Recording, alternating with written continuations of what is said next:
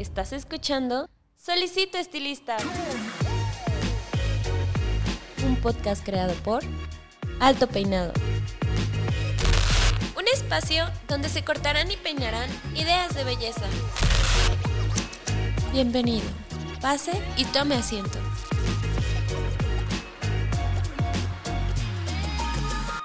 Hola, ¿qué tal? ¿Cómo están? Les habla su host Paco Martínez. Bienvenidos una vez más a otro episodio de su podcast Solicito Estilista. Eh, ya estamos en el episodio 13, ya se nos pasó el tiempo volando y digo, todo, todo esto ha sido durante tiempos de cuarentena, pero no hemos parado de estar aquí con ustedes. Y em, hablando de temas en, boga, yo creo que algo de lo que todo el mundo está hablando o nos empezamos a dar cuenta es sobre eh, la educación todo el mundo estamos un poco preocupados de cómo es que nos vamos a eh, mejorar nuestras habilidades. Y también digo, antes de todo esto, yo creo que deberíamos haber estado preocupados por cómo mejorar nuestras habilidades y para eso tenemos al invitado de hoy, el educador de... Gerente educador de Vela Latinoamérica, está conmigo Carlos Cázares. ¿Cómo estás, Carlos? Hola, Paco, ¿qué tal? Muy buenos días, muy bien, muchas gracias. Eh, Carlos, digo, ya no, no eres em, nuevo realmente en esta silla. Ya Carlos lo tuvimos en una transmisión especial que tuvimos ahí en, Facebook. La gente que tuvo la oportunidad de verla, de, hecho, obviamente la puedes buscar y todavía la encuentras por ahí si la quieren ver. Es un importante bastante, es un mensaje bastante importante para, para la gente que lo vea sobre la reapertura de los salones. Y bueno, eso lo pueden buscar en Facebook. Para el tema de hoy, eh, Carlos, antes, antes de empezar, me gustaría que nos comentaras un poco de ti, eh, ¿qué, necesita saber la gente sobre el educador Carlos Cázares? Oye, pues, mm, no sé. Eh, el punto es que yo, yo soy un trabajador de, de, la industria de la belleza que se ha enfocado durante ya casi 20 años en todo lo que es la parte de educación mi, todo lo que ha sido mi trabajo, el desarrollo de mi trabajo ha sido principalmente en contacto eh, con clientes, con estilistas y, y, con, y, con, educadores, ¿no? con gente que se educa a, a, entrenar. Entonces, eh, realmente mi paso por la industria se ha desarrollado principalmente en las marcas Vela, hace muchos, muchos años. Yo comencé siendo estilista, igual, aprendiendo a barrer, a lavar cabellos, todo, todo, todo. Así que pasé por todas las áreas, ¿no? Y, y, una cosa me fue llevando a otra. Entonces, todo lo que es la parte de educación, desde, que, desde mis inicios, la verdad es que me ha llevado por un paso de evolución profesional y personal. Eh, el cual pues me encanta. Hoy en la actualidad eh, estoy trabajando para las marcas Vela en Latinoamérica y pues bueno, mi función principal es eh, compartir todo, todas las iniciativas, todos los conceptos de la marca, educar, entrenar a, los equipos de educación de la región. Y la verdad, créeme que eso, pues bueno, es algo que, me encanta mucho, mucho hacer. Eh, desde que iniciaste, ¿siempre tenías esta espinita de algún día voy a ser educador? Porque ya habíamos hablado de que es algo más como de, que se siente, ¿sabes? O sea, que el, que el educador lo siente, que tiene esa necesidad de enseñar. Sí, sabes que sí, la verdad siempre me ha gustado mucho compartir. Más que enseñar es compartir. De repente uno puede decir cosas que no son del todo correctas y sin embargo, pues quieres hablar de ellas, ¿no? Eh, a mí me encanta compartir, la verdad. Y, siempre, siempre me ha gustado. Yo, desde incluso mi trabajo anterior, que no tiene nada que ver con esto, afortunadamente tuve la, la, suerte también de trabajar en, en, educación, de, de hacer una pequeña parte de educación. Y, al momento que empecé a trabajar ya en esta profesión, que empecé a tener contacto con el cabello, pues bueno, e, esa parte de educación otra vez me, acompañó y, a mí me encanta, a mí me gusta. Siempre yo creo que yo me visualizo más como, como una persona compartiendo y hablando de cosas con la gente que, que, incluso a veces hasta como un estilista en sí de estar todo el día trabajando en un salón, ¿me entiendes? O sea, eh, si lo hago, yo creo que tendría que buscar hacer como un mix ahí entre, entre ambas cosas porque el, el compartir, te juro, es algo que me, que, me, que me apasiona muchísimo. Y hablando de este tema de compartir, también algo que dijiste ahorita al principio que fue que, que estabas rodeado de gente que aprende para educar. Creo que eso es algo muy importante. El aprender para educar, supongo yo que es lo no es lo mismo, más bien, que aprender solamente para tener un acervo de conocimiento. O sea, realmente es, exacto, tienes que tener una metodología para compartir lo que ya te compartieron y creo que es un sistema que va más allá y que es necesario. ¿Cómo lo percibes tú? Pues sí, tienes, tienes toda la razón, fíjate, porque igual lo, mismo, ¿no? Una cosa es eh, compartir o educar a, aquellas personas que van a ejecutar lo que tú les vas a, mostrar. Y otra también es educar a personas para que después ellos eduquen eso también. O sea, es como todavía otro, otro, otro escaloncito más, ¿no? Entonces, en este caso creo que, aparte de la metodología, de la experiencia y las herramientas que, que en este caso las marcas nos han ido dando, pues también creo yo que es un poco de, cierta sensibilidad, aparte, ¿me entiendes? Porque, por ejemplo, nosotros cuando hacemos un, les llamamos TTTs o Train the Trainers, que son los entrenamientos para entrenadores, eh, hablamos mucho no solamente de cómo se desarrolla y cómo se entiende una iniciativa, sino también de cómo deben ellos educarla. O sea, buscamos también despertar en, los, en los, educadores que también eh, trabajan eh, para la marca, eh, tratamos de despertar en ellos también esa sensibilidad de, mira, aquí la gente te va a entender mejor si lo dices de esta manera, si hablas en positivo, la gente te va a ser más asertiva contigo.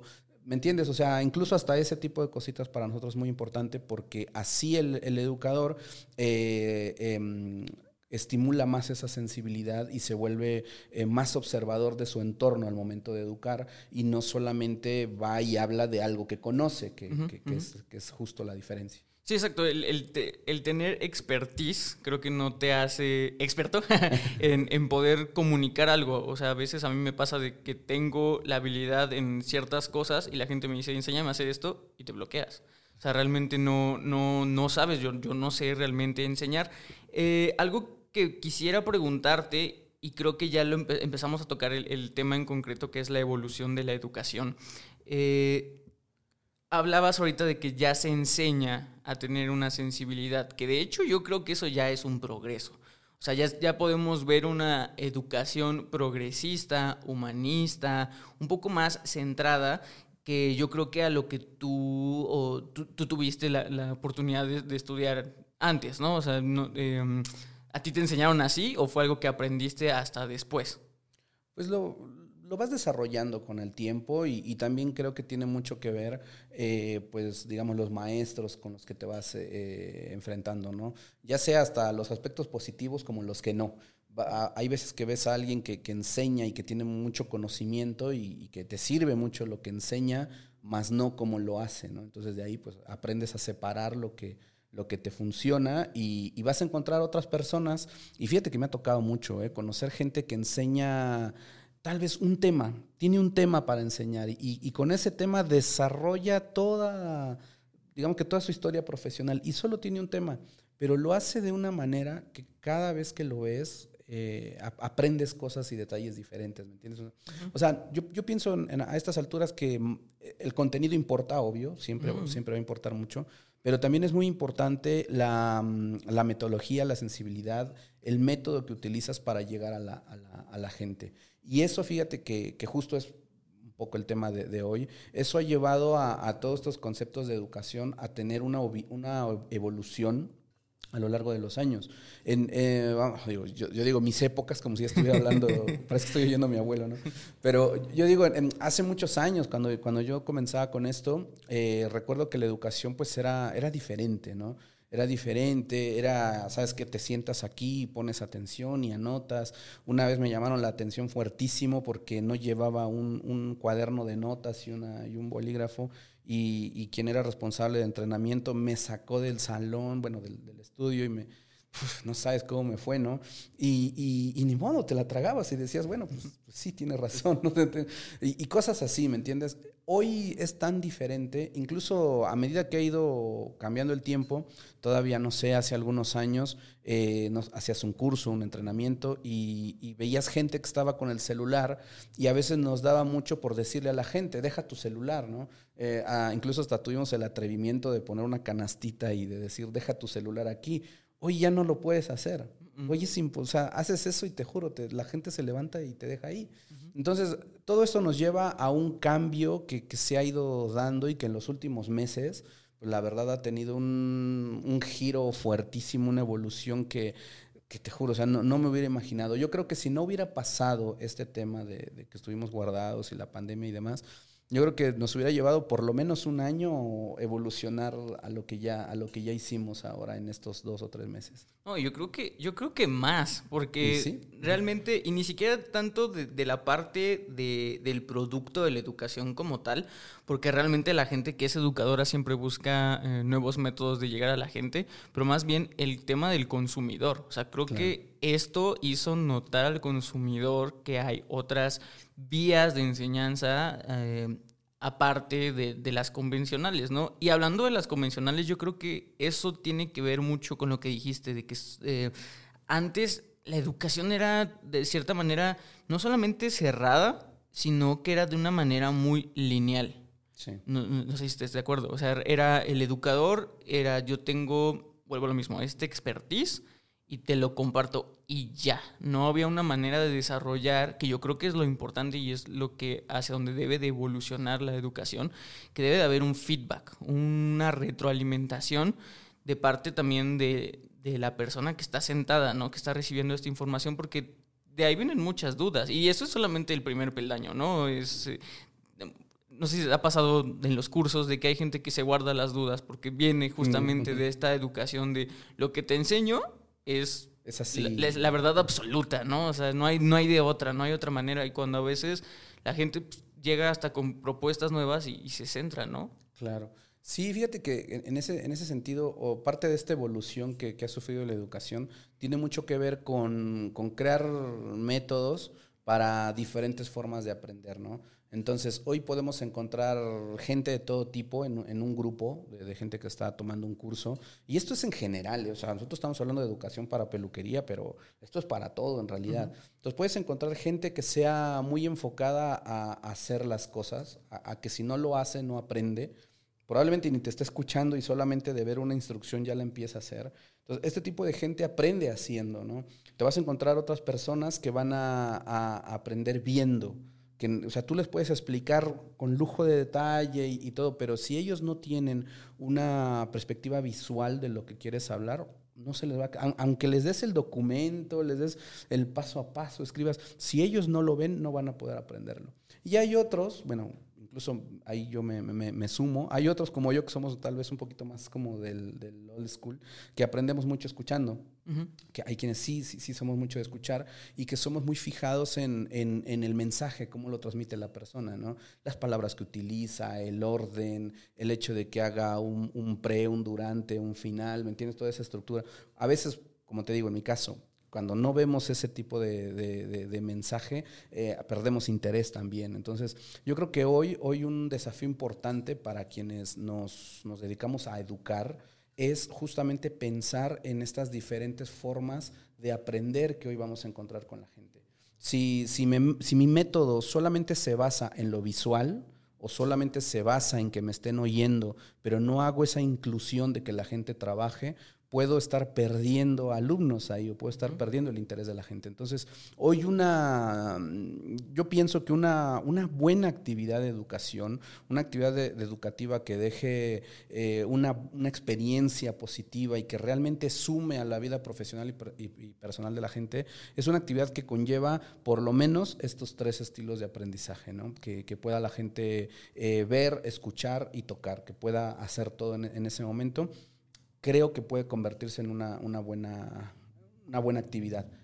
Ahora, de esto, pues obviamente con toda esta situación que se, que se dejó venir, pues nos, nos dificulta un poco ahí el, actuar, ¿me entiendes? Hoy, por ejemplo, estimamos que los estudios técnicos, los estudios donde trabajan las marcas, eh, pues tengan posiblemente que estar operando a la mitad de su capacidad o hasta menos, ¿no? Dependiendo. Entonces imagínate eso, pues obviamente merma mucho el alcance para estar con la gente, para mostrarle nuevas iniciativas. Nosotros en, la marca, te juro, tenemos ahí atoradas tres, cuatro iniciativas que están buenísimas, que dices, o esto está increíble, o sea, técnicas de cabello, de color, de corte, de mil cosas y, la verdad venir a pensar, pero solamente puedes tener 10 personas en un curso, 5 personas en un curso, te, te, baja la moral fuertísimo, ¿no? Pero bueno, o sea, creo que algo que nos ha caracterizado siempre las personas que, que trabajamos en educación es ingeniárnosla de alguna o de otra forma, ¿no? Entonces, hoy estamos mirando ya hacia otros canales de educación, estamos buscando experimentar con nuevas, nuevas formas, nuevas metodologías, eh, desde lo ya clásico que son redes sociales hasta lo más usable como plataformas como Zoom, todo este tipo de cosas ya las estamos explorando, las hemos probado, eh, hemos tenido buenos resultados, creo yo, eh, sin embargo, igual creo que ya la evolución otra vez ya está en la, en la, a la vuelta de la esquina y no nos podemos quedar en eso, creo que ahora justo estamos en ese, en ese punto en el que tenemos que llevar esa experiencia a más. E, exacto, es que yo creo que las plataformas, eh, y lo comentabas ah, fuera del aire, pero creo que las plataformas que a la que la gente se orilló como, como método de educación fueron un buen parteaguas, fueron un buen punto de, de partida, pero realmente no es una plataforma especializada para dar clases. O sea, y tan, tan sencillo como la gente que, que ve em, estos Facebook Live, ¿no? Deja tú el Zoom, que yo creo que eso ya es todavía un poquito más adelante, pero generalmente los Facebook Live, pues realmente te distraes porque sabes perfectamente que estás en la plataforma donde generalmente consumes otro tipo de contenido. Y es tan sencillo como la gente que a veces, por ejemplo, a mí me pasa, cuando eh, yo haciendo home office, a veces trabajo en la mesa estás en la mesa y la mesa, pues obviamente tu cerebro dice aquí se come. Entonces estás haciendo eh, home office y también dices, ah, pues aquí se come, perfectamente puedo. Y te da en la torre al hábito. Exacto. Entonces ya, ya es contraproducente. Y justamente siento que ese es el tema de los Facebook Live. Eso es una gran herramienta, pero no es una gran plataforma. Y yo creo que eso también deriva de que, y eso es a lo que yo quería preguntarte, justamente en el giro del estilismo yo no he podido, bueno, sí, sí, hemos cubierto ciertos eh, seminarios, ese tipo de cosas, pero yo siento que la educación eh, del estilista sí es, es un poco complicada a mi punto de vista, que sea en línea, y yo creo que ahorita vamos a ver cómo lo has, cómo lo has resuelto tú, porque el estilista sí tiene que ser muy visual, eh, tiene que ser incluso material en el sentido de que a veces si estás tratando o mostrando tratamientos, pues tienes que tocar el cabello para saber cómo está quedando. Y también em, siento que es algo totalmente de práctica, ¿no? Obviamente hay giros que se vieron muy afectados por esta eh, evolución de la educación, por ejemplo, no sé, gastronomía, no sé, o sea, cómo puedes practicar así. Y yo creo que también el estilismo en algunas ramas es, este, tiene ese problema, ¿no crees? Claro. No, y sí, la verdad es que sí es un ahora sí que como digo yo coloquialmente es un drama, ¿eh? y, es un drama aparte, porque sí, efectivamente, el, estilismo es algo que lo aprendes haciendo, equivocándote.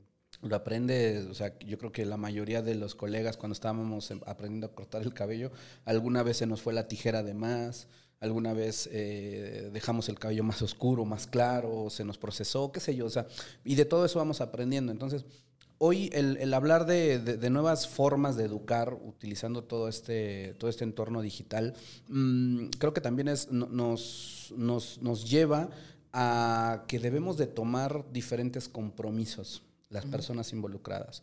Hablo de que, por ejemplo, quienes nos hacemos responsables de crear contenido, nuestro compromiso es eh, mejorar el contenido, adaptarlo, adaptarlo a la situación, eh, digamos que ahora, sí que meterle cerebro y, tratar de, investigar, de, de, ingeniárnoslas para poder desarrollar cosas que hagan que la gente se sienta desafiada y que realmente le dé el valor a, tomar una educación en línea.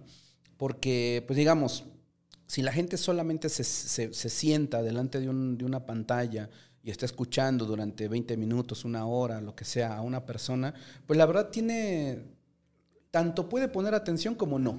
¿Entiendes? Entonces, ¿y quién le va a forzar? Nadie. O sea, es un compromiso que él va a asumir. Entonces, aquí te decía, es un compromiso compartido. Quienes creamos contenidos, el buscar eh, desarrollar herramientas nuevas, metodologías nuevas, y si no nuevas, adaptar las existentes. Y en el caso de la gente que busca educarse, también adquiere un compromiso, ¿sabes? Em, yo escucho a cantidad de, profesionales hacer eh, juicios a veces positivos, a veces no tanto, acerca de lo que hoy está sucediendo. Y me ha tocado platicar con estilistas que dicen, no, pero es que todos hacen lo mismo y es que ya me aburrí de que todos hagan exactamente igual. Y, comentarios así, así como ha habido otros, que te juro, y, nos ha pasado, que súper agradecidos, nos mandan fotos de, mira, este, aquí es donde tomo mis cursos y ves la mesa con cosas, con el dollhead, con o sea, y hasta esas cosas te motivan. Siempre vas a tener los dos lados de la moneda. Siempre. Pero, pero hablando del compromiso que te decía, yo creo que también el, la persona que, que, recibe educación, de entrada tiene que estar interesada en recibirla. Punto número uno. O sea, si yo voy a, a, a darle clic a una página para meterme a, a tomar un curso, pero lo hago con esa onda de, pues a ver qué tal está, pues a ver qué pasa, pues a ver qué...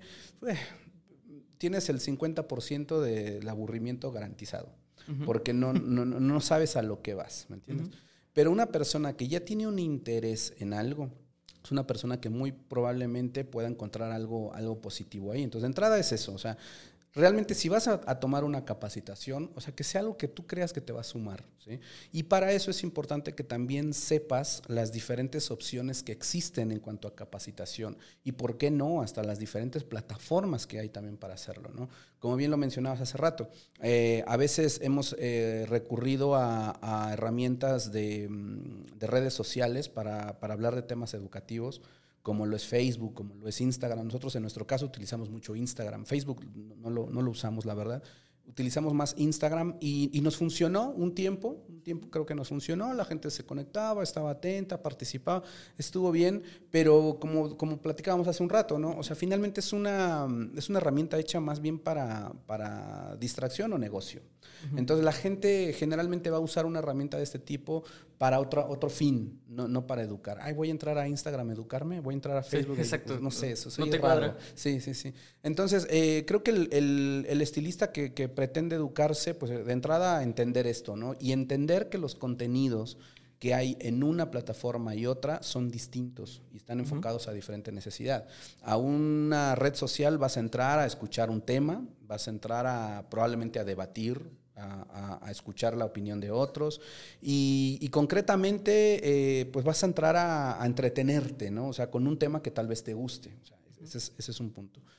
Pero hay otras aplicaciones que, que hemos estado eh, utilizando, más estas aplicaciones de videoconferencias, de llamadas, Zoom, Teams, eh, incluso eh, Meet de Google, todo esto, ¿no? Que ya llevan una, una, una orientación distinta. Ya necesitas un link, de entrada eso ya te ya a la persona que participa de eso ya tiene que hacer un paso más. Exacto. ¿Sí me entiendes? O sea, ya tiene que ocuparse de entrada de, a ver, ¿y el link quién lo tiene? ¿Quién me lo consigue? ¿El horario? ¿Dónde es? No sé qué. En muchos de estos casos, em, las, las, clases, por así decirlo, quedan grabadas, entonces la, la gente tiene la oportunidad de volverlo a, a escuchar después, si es que no lo, no lo concluyó. Eh, pero es un entorno, digamos, más orientado a, a, crear una comunidad, ¿no? A crear una comunidad y a crear un entorno de poner atención. Mm, Porque ya una persona que busca el link para, para conectarse a una videoconferencia, para atender a una, a una clase, es alguien que sí ya tiene el interés. O sea, ah, yo quiero entrar a esa clase, listo, aquí está. Ahora, ya, ya el compromiso, como te decía, ya una vez que la gente se conectó, el compromiso ya es de, también de, nosotros, ¿no? Entonces tienes que crear contenidos que sean, que sean atractivos. Hasta ahí vamos bien. Ahora, con el paso de estas semanas, y digo semanas porque así ha sido de rápido esto, Créeme que nosotros hemos aprendido, creo, mucho, mucho sobre el tema, no, la experiencia que hemos ido agarrando eh, sobre la marcha, porque al principio te juro, o sea, ninguno éramos expertos en nada de esto. O sea, sabíamos hacer videollamadas, pero por el trabajo, pero llamadas para hacer un curso, no, nos tocó chutarnos de repente tutoriales en YouTube, preguntarle a la gente que sabía, oye, ¿cómo le haces? como Y ni modo, a veces era la una, dos de la mañana, ya me tienes viendo tutoriales, cómo hacer un webinar, no sé qué. Entonces, eh, esto que hemos ido aprendiendo con el, con el paso el tiempo nos ha dejado como experiencia el que, el que ahora necesitamos también llevar esa experiencia a un siguiente nivel. Por, ejemplo, ya la, ya la gente que estuvo frente a la pantalla durante varias, varias, semanas, meses, eh, pues ya, ¿no? Así como que dice, ok, ya, ya estoy acá. En algún momento se levantó, se fue a hacer alguna cosa ahí en su casa, qué sé yo, y perdió la atención y vio que no pasa nada, ¿no? Dice, eh, pues, como que, ¿sabes? Es, esa, ese interés va, va perdiendo puntos. Entonces ahora lo que necesitamos hacer es seguir creando estas actividades, pero eh, ir sumando desafíos, o sea, cosas que hagan que la gente permanezca esa media hora o esa hora frente al monitor eh, poniéndote atención. O que si no pudo terminar la clase, que tenga ese interés de, ah, uy, yo quiero saber cómo quedó. Entonces, ok, busco la grabación y me meto, ¿me entiendes? Entonces, hoy, hoy tenemos ese desafío. Nosotros hoy, pues, dentro de la marca, estamos explorando diferentes opciones y, varias de ellas nos llevan a explorar eh, plataformas de e-learning para poder eh, facilitar más el acceso a las clases, a los materiales, a exámenes, a calificaciones inclusive. O sea, imagínate que es como si hicieras prácticamente una especie de universidad de, información. ¿no? Y yo creo que eh, esto sirve mucho, de hecho era justamente el tema que, quería tocar. Yo he visto en, diferentes seminarios o diferentes clases a las que he asistido y hemos hecho la cobertura dentro de Alto Peinado, que siempre se les dan eh, folletos o se les dan eh, material, o sea, me refiero a libritos, cosas así que, exacto, que vayan, que vayan siguiendo, ¿no? Y justamente es algo que hasta ahorita yo, yo lo entendí, que era tan necesario, porque, como tú decías, el, cada quien aprende diferente. Entonces, para la gente que es visual, no solamente se le va a quedar grabado lo que ve, sino hay mucha gente que se le educó siguiendo pasos. Y tan sencillo que es la gente que tiene muy, o tiene esta facilidad de seguir recetas, por ejemplo, o de armar cosas, porque se les da muy bien el no solamente verlo, el, material cómo va quedando, sino seguir este, este tipo de pasos. Y yo creo que, por ejemplo, plataformas como ya hablábamos también fuera del aire de Google Classroom, te permiten eso, porque te, te, permiten dar el link también para ciertos materiales en PDF, que la gente va leyendo mientras el, educador también está presentando, como tú dices, los exámenes y todo eso, creo que es una manera realmente de acortar esta brecha que en otras em, plataformas o en redes sociales se da. Ahora también eh, quería decirte que, que sí, creo que también el tema del consumidor final aceptando todo el tiempo viendo cosas de redes sociales, le hizo tanto un bien, porque era gratuito, pero también un mal, porque ya todo, todo piensan o ya van a pensar que toda la educación en línea, en este sentido, es gratis. Y esperan también recibir, yo creo que, ah, y ahorita es a lo que voy a llegar, esta ah, face to face, como hablábamos, que es una interacción más directa, más del educador a otra persona, más personalizada, de, en un Facebook Live que tiene 3.000 personas. O sea, a veces lo hemos visto, ¿no? Están cortando, están enseñando, están todos los comentarios se pierden. Entonces la duda de la persona que pensaba que eso era una educación eh, realmente estructurada se ve mermada porque pues, de todos los comentarios y saludos que quedaron atrás, ¿no? No es una manera de educar. Eh, fue un gran apoyo, creo que fue eso, fue un, apoyo, un recurso, exacto, para la gente que estaba eh, en sus casas, pero como tú dices, ya ahora la educación, ya, o sea, la educación, hablar de una educación es estructurada. Entonces, eh, pues sí, me quería, saber cómo estás manejando el tema de materiales, cómo se está calificando, cómo, ¿lo están calificando a la gente? Mira, eh, esto, esto en realidad, por en, estos, en este punto, como decía hace rato, estamos explorando estas, estas actividades. Hemos hecho varios demos ya de cómo queremos trabajar. Y, y sí, va, va, a haber opciones a, a, a, tener una evaluación, va a haber opciones a tener un feedback también. Eh, va a haber, eh, ¿cómo se eh, tareas inclusive, o sea, cosas que se tengan que hacer. Que esto, mira, si, lo, si somos reales, no, tampoco, es, tampoco es nuevo, ya lo hemos hecho anteriormente. Nosotros en, en, la marca hemos desarrollado programas de, de, mayor duración, como por ejemplo Color Creator, que es un programa que, que hacemos mucho en el estudio. Los chicos de, del equipo de educación de acá en México han desarrollado este, este programa y está muy interesante porque es una secuencia de, de actividades y dentro de esta secuencia hay algunas tareas que se dejan que son entregar fotos, llenar algunas plantillas, cosas de este tipo. Entonces, ahora lo que, lo que, lo que vamos a hacer es llevar esto, pero al, al, al ambiente digital, ¿me entiendes? O sea, es como lo que ya hacíamos, pero ahora transformarlo en esto. Y también estamos buscando hacer un mix eh, de esto con redes sociales, que eso también me parece que es, que es importante y ahí aprovechar esto que ya, esta experiencia que ya tuvimos con las redes sociales, eh, pero ahora como un auxiliar, ya no como un todo, sino como un auxiliar de, de, todo este entorno de educación que queremos hacer. Imagínate por un momento que tú estás como estilista tomando una clase, y de repente eh, parte de los desafíos es que publiques algo en tu, en tu red social. Esto también no es nuevo, ya lo hicimos también, lo hicimos el año pasado, no sé si supieron de la competencia Trend que, que, hicimos, bueno, el año pasado la competencia Trend fue totalmente digital, o sea, todo fue por medio de fotos y cosas que los participantes subían a redes sociales, a ellos les dábamos mentoría vía online, o sea afortunadamente hicimos eso porque ya traíamos un poquito ahí de, de, idea. Entonces, eh, te digo, ya lo hemos hecho, vimos que sí funciona y ese es un mix muy interesante entre, entre dar a conocer lo que, lo que estás haciendo. Eh, y obviamente hacer una buena ejecución, ¿sí me entiendes? O sea, ¿qué, pasaba al principio? Hacías un curso y subías la foto de los chicos que tomaban el curso, uy, todo bien, y ahí está, ¿no? 30, 50, 100 likes, no sé, y estaba bueno, y ya, ahí se terminaba la historia. Siguiente curso, lo mismo. Hoy lo que, lo que, lo que buscamos hacer es que la gente eh, tenga ese interés por mostrarle a sus amigos, a la gente que, está en sus redes, que, que, se esté educando y que lo está haciendo de una manera seria. ¿Entiendes? Que lo está haciendo de una Digo, yo uso el término serio por decir algo formal, ¿no? No porque sea serio, la idea es entretener. Eh, y, y, digamos, la intención es, es, ir a apuntar hacia ese tipo de, de, metodologías, ¿no? De, que la gente pueda hacer ciertos, cierto match entre, entre la educación online, entre las evaluaciones, entre eh, los feedback, eh, las tareas, y también conectarla con sus redes sociales, lo cual pues nosotros como marcas apuntamos mucho.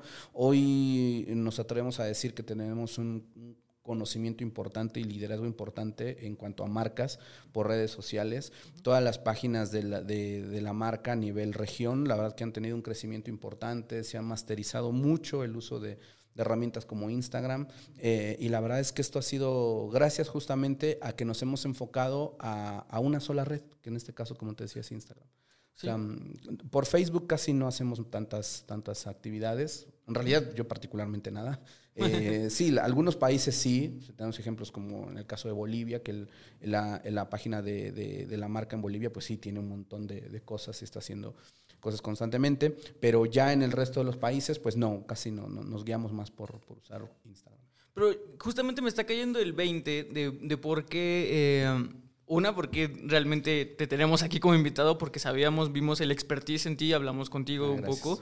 Pero también, exacto, que como marca ya se veía venir todo esto, obviamente no, no, no de la pandemia ni nada de eso, pero ya se veía venir una, una revolución en la educación, porque bien comentaste lo del Trend Vision y me acuerdo que incluso la, eh, la temática de la coloración que presentaron era, tenía que ver con los filtros de Instagram, ¿no? O sea, esa como, como por ahí su eslogan o algo así. exacto, o sea, ya veían venir esta revolución de mm, digital. Claro y ya lo estaban enfocando, como tú decías, a ciertas plataformas. Y, se nota, porque como tú bien dices, son los primeros que están ahorita experimentando en, en, otras áreas. ¿no? Eh, ¿Cuáles retos eh, has encontrado principalmente en esta evolución? Híjole, pues un montón. Sí, no, es que me imagino que son un buen. Todos los días es un, es un desafío distinto. Yo creo que uno de los, de los primeros retos eh, de los que más me, impactaron fue el, acostumbrarnos, o sea, nosotros como, como, mm, como personas que ofrecemos contenido, eh, fue acostumbrarnos a, pararnos enfrente de un celular y, hablar cosas, ¿me entiendes? O sea, te juro, si hubiéramos platicado hace, no sé, cuatro o cinco meses, es una locura. Me gusta hacer eso, ¿no? Es más, con decirte, a mí ni las notas de, de, ah, audio de, de, qué? De, WhatsApp, no me gusta, o sea, te juro, o sea, yo me escucho y es así, ¿en serio? Entonces, ahora imagínate verme, o sea, no, era algo que, que me, me, costó mucho trabajo. Para empezar, eso fue un, un desafío importante, ¿no?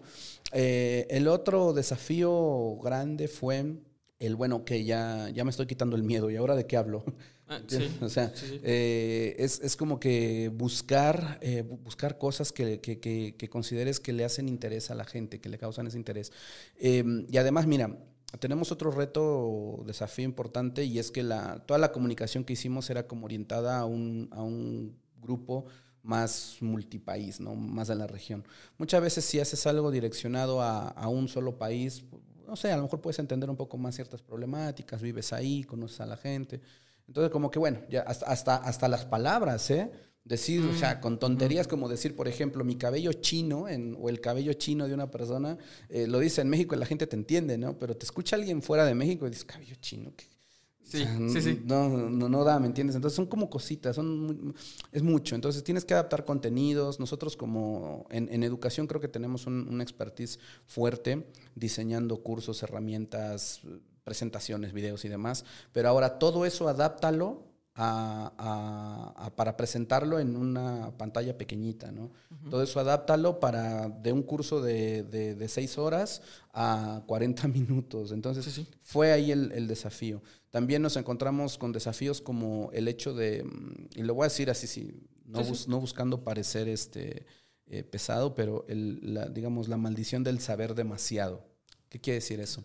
Que a veces también el saber tanto, el tener tanta información, si, no, si no la direccionamos bien, también nos puede limitar. Sí. ¿Por qué? Porque muchas veces como educadores que trabajamos para una marca, eh, consideramos que, que, que, nosotros estamos para enseñar. Y te lo digo porque educadores, colegas, a mí me lo han dicho. ¿eh? O sea, nuestro trabajo es enseñar.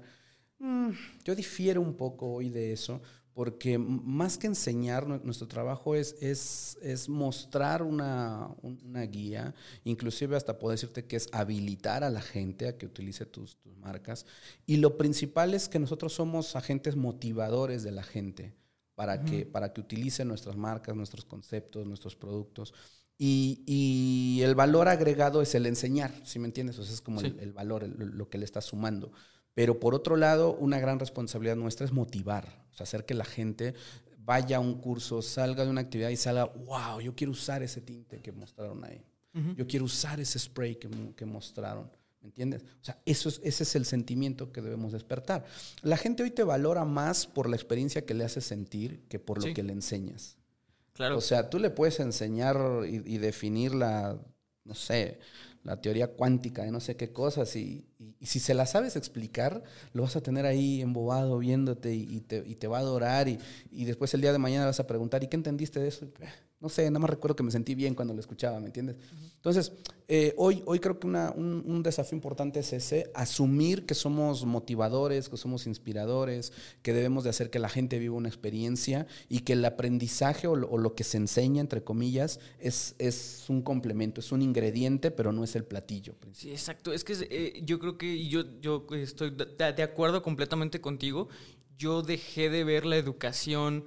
Eh, como una institución, que eso era lo que era, o sea, realmente era una gente extra a la cual, como tú decías, eh, se le debería de creer todo.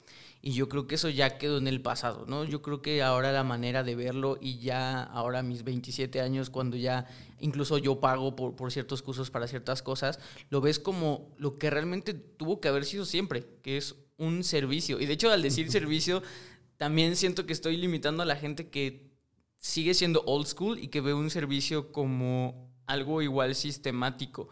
Pero no, o sea, la gente, y te lo digo porque yo llevé merca experiencial en la, en la universidad, o sea, ya el servicio es una experiencia. Sí. Y siempre le hemos dicho, y yo siempre lo he dicho aquí en los podcasts, yo creo que ya todo se debería de ver como una experiencia porque la gente es lo que ya consume. O sea, la gente ya no consume un producto porque los productos están gratis realmente en internet, ¿no? Ya la calidad de esto pues ya dependerá de, de, la persona que te lo propuso, pero realmente la experiencia eso no se puede, eh, no, no es algo que, que, se pueda comparar tal cual, o sea, es algo que tú la haces, que es lo que hablábamos hace, uh -huh. hace, hace rato, o sea, tanto el educador hace la experiencia como la persona que está recibiendo hace la, la experiencia tal cual, ¿no? Entonces, eso es una manera creo que bastante bonita de, de ver la educación ahora, que realmente no es algo, no es un deber, nadie tiene el, el deber de educarse, más bien es algo que deberías de querer. Es una elección. Exacto, es una elección, porque aparte o sea, estás pagando, ¿no? No sé cómo están tus, tus cursos, ¿estás cobrando por ellos? No, no, no. Nosotros en esta etapa estamos haciendo todo de manera libre, uh -huh. sin, sin, costo alguno.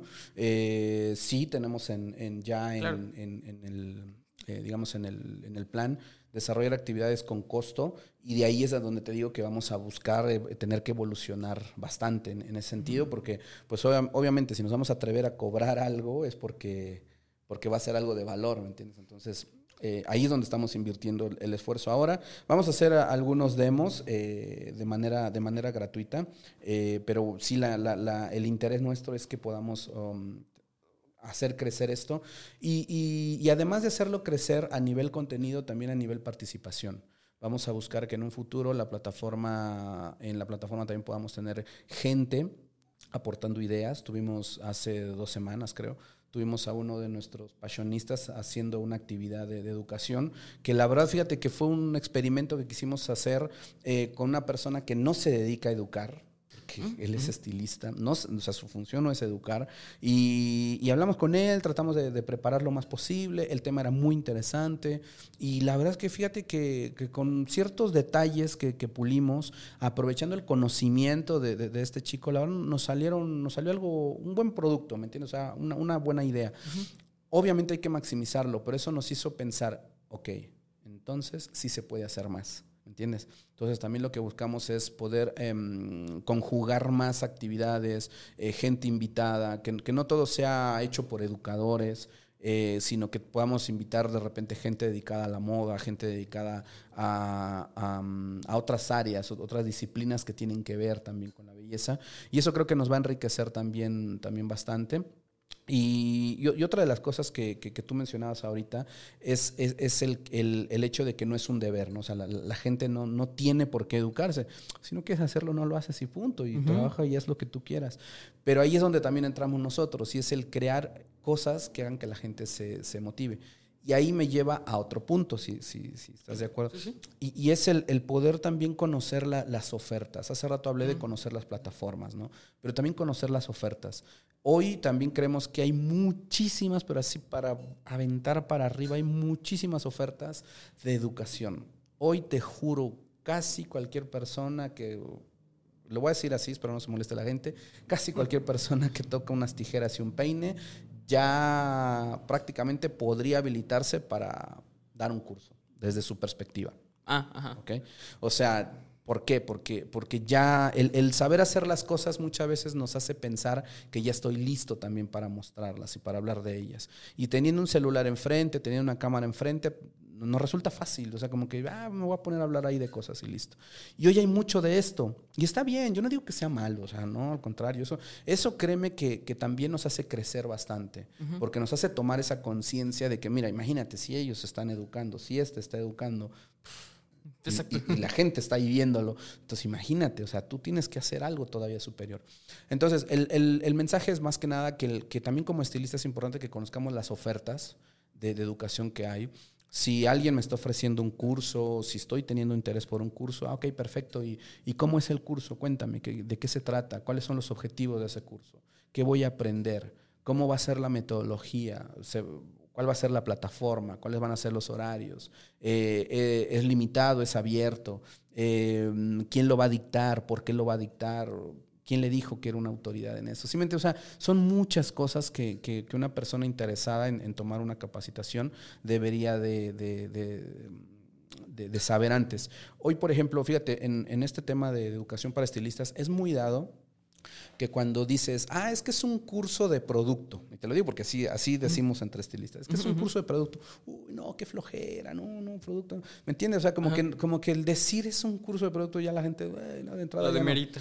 Y te juro, hemos dado clases de producto de 40 minutos, 40, y la gente está metidísima, preguntando, diciendo, oye, pero es que yo no sabía que servía para eso. Oye, pero es que, y es que el tema no es, o sea, digamos, el punto no es el tema, o sí, pero no, no, no, es lo final, ¿me entiendes? Sino también es cómo es la metodología, cómo es, cómo es el objetivo a, lo que quieres llegar, quién lo va a hacer. Yo, yo les diría, eh, sepan acerca de las ofertas, eh, traten de entender un poquito más cómo funciona la educación en línea, para que así también podamos tener ese eh, mayor criterio para poder, este, pues, emitir una opinión acerca de algo, porque si, si, entre más sé, entre, entre, más conozco de eso, mejor puedo elegir. ¿Sí me entiendes?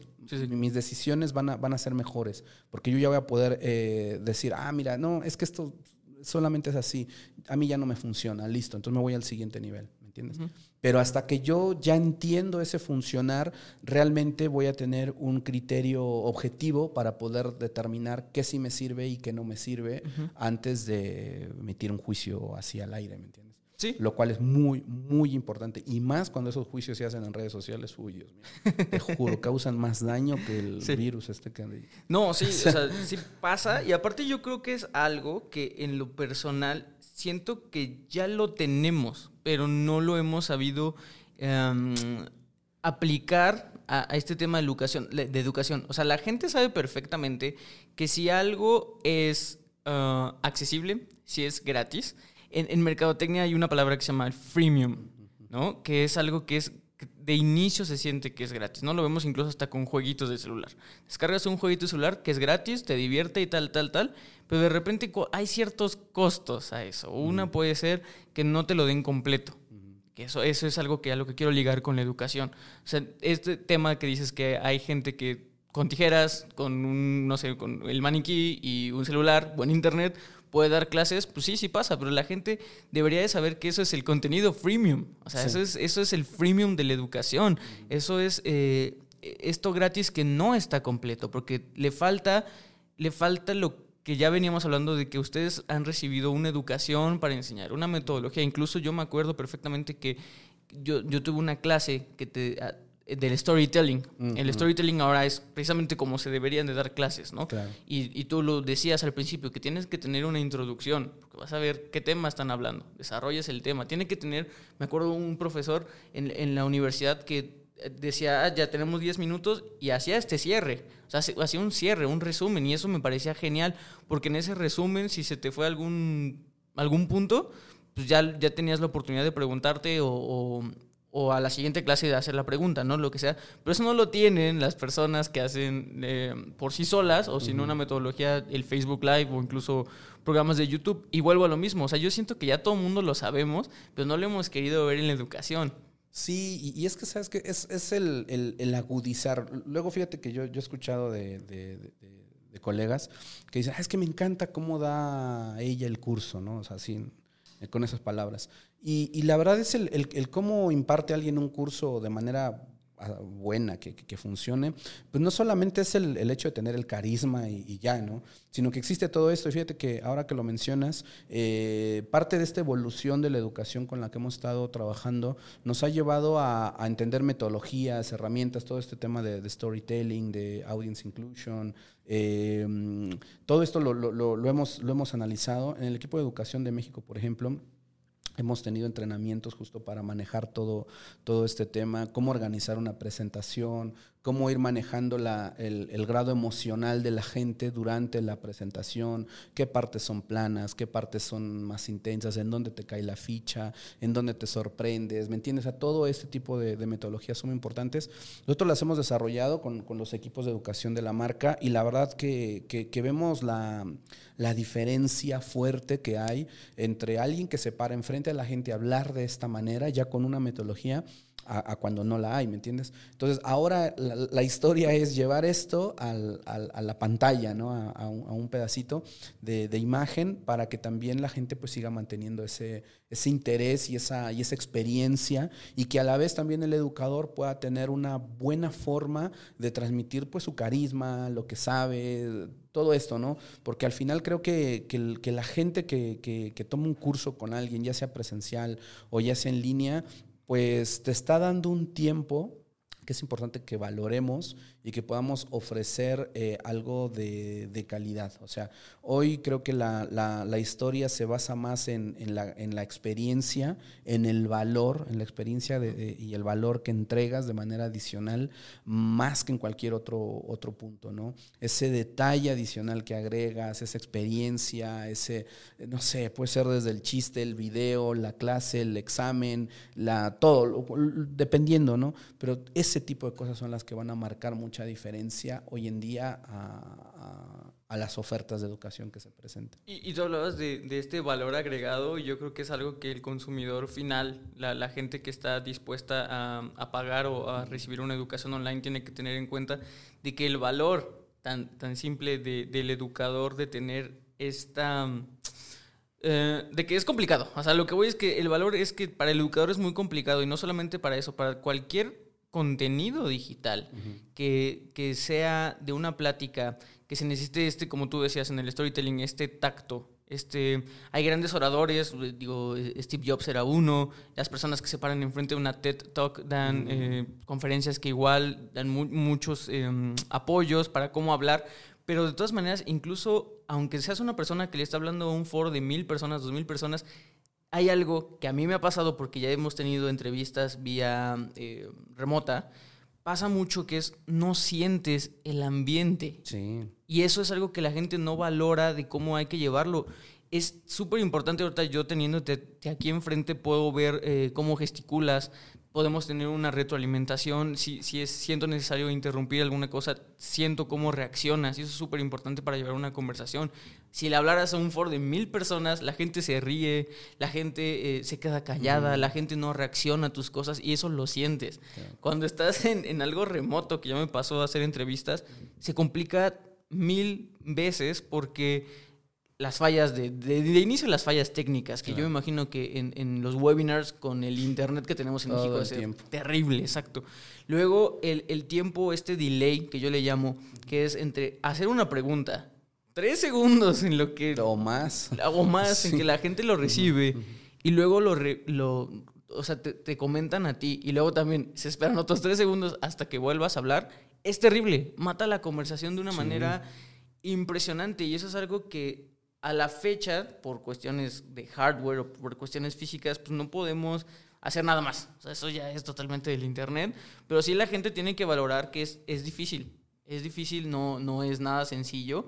Y que también eso es algo a lo que se tienen que atener, ¿no? O sea, que si vas a recibir eso, pues vas a tener que tener estos ciertos problemillas. Claro. Y Carlos, te tengo una mala noticia. Tenemos que ir empezando a cerrar. Ah, no. eh, la verdad es que hemos disfrutado mucho esto. Yo siento que incluso quedó muy... Eh, ha habido mucho más para, para este Sí, tema. sí, sí. Pero me gustaría esto, este tiempo que tenemos para cerrar en un pequeño resumen que convencieras o como, como educador, le, te doy micrófono abierto, para que le digas a los estilistas que se animen a, a tener este, una educación online.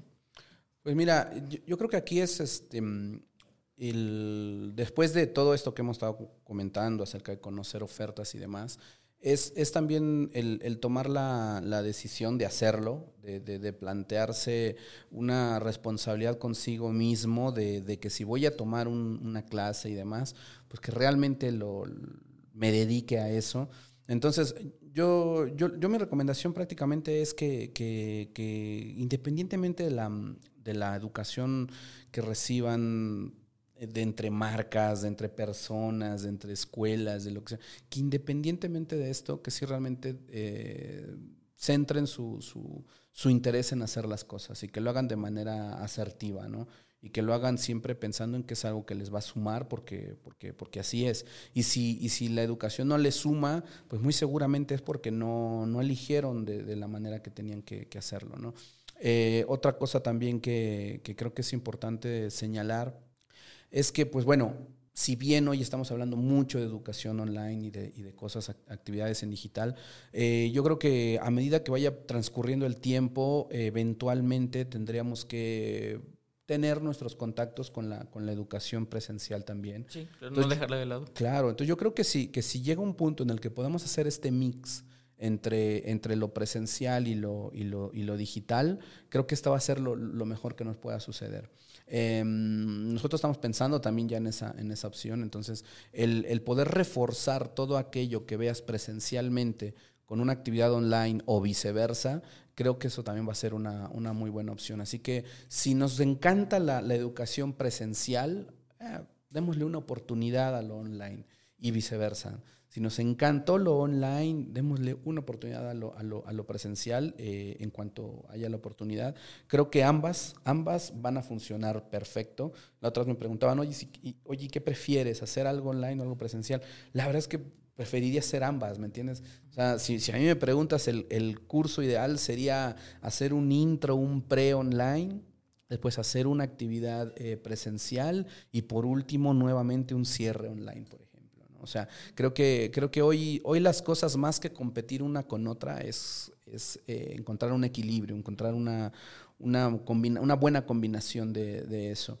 Y, y, por último, pues nada más que, que, le pongamos buena onda a las cosas, ¿no? que, que lo que hagamos eh, siga siendo con esa buena intención, con, ese, con esas ganas de querer crecer, con, con esa buena vibra y que hoy creo que toda la gente tenemos cosas para compartir, y hablando en, a nivel de, de, del estilismo, yo creo que todos, hay, hay, quienes hacen muy buenos cortes, muy buenas trenzas, muy buenos colores, eh, no sé, lo que sea, muy buenas uñas, todo. Quien, o sea, to, que todo aquello que nos apasiona hacer, hay, la invitación es a compartirlo, ¿me entiendes? Uh -huh. eh, a, a hacer que la, que la gente sepa lo que estamos haciendo. En esta etapa en la que estamos hoy en día con este tema del, de la pandemia, lo ideal es que la gente sepa que estoy contento y feliz de, de, estar trabajando y que me encanta y me apasiona lo que hago. Eso es sí. básico. Exacto, y yo creo que así, eh, con tanto, como tú decías, de, con tanto conocimiento ahora disponible, eh, yo creo que la gente puede hacer una amalgama, una fusión de todo y generar nuevos criterios, que a su vez va a ser el parteaguas para la, la próxima, próxima evolución de la educación, porque esto no para. Sí, no. O sea, y no, no ha parado desde que vuelvo a lo mismo. Hablamos ahorita en concreto, en presente, de una evolución, tal vez viendo un poco hacia futuro, pero no hay que dejar de lado que, que la educación que estamos viviendo actualmente ya es una evolución de una que estaba, a mi parecer, totalmente obsoleta. Sí, ya ya, ya hay que cambiarle. Exacto, justamente. Entonces, eh, muchas gracias, Carlos, por estar aquí. Eh, esta ya es tu segunda vez en, en, en la silla del, del, podcast, pero tu primer episodio. Ah. Esperamos que sean muchos más. Sí, no, yo, yo, yo feliz. Muchísimas gracias. Gracias a, a ti, Paco, gracias Alto Peinado, a todos ustedes por, por la invitación. Y claro, o sea, saben que cuentan conmigo. Si creen que puedo hablar de, de, algo que pueda sumar, yo estoy en la mejor disposición. Así no, que gracias. Estoy totalmente. Eh, yo sé que tienes muchas cosas que compartir aún en, en, este tu espacio. Y pues bueno, muchísimas gracias a ustedes, Podcast Escuchas, por estar una vez más con nosotros. Espero hayan disfrutado este episodio tanto como nosotros. Eh, recuerden que la belleza la hacen ustedes y para eso tienen que estar preparados. Y que mejor que todas estas propuestas que tienen actualmente para educarse. Yo fui Paco Martínez. Eh, esto fue Solicito Estilista. Hasta luego. Esto fue Solicito Estilista. Un podcast creado por Alto Peinado.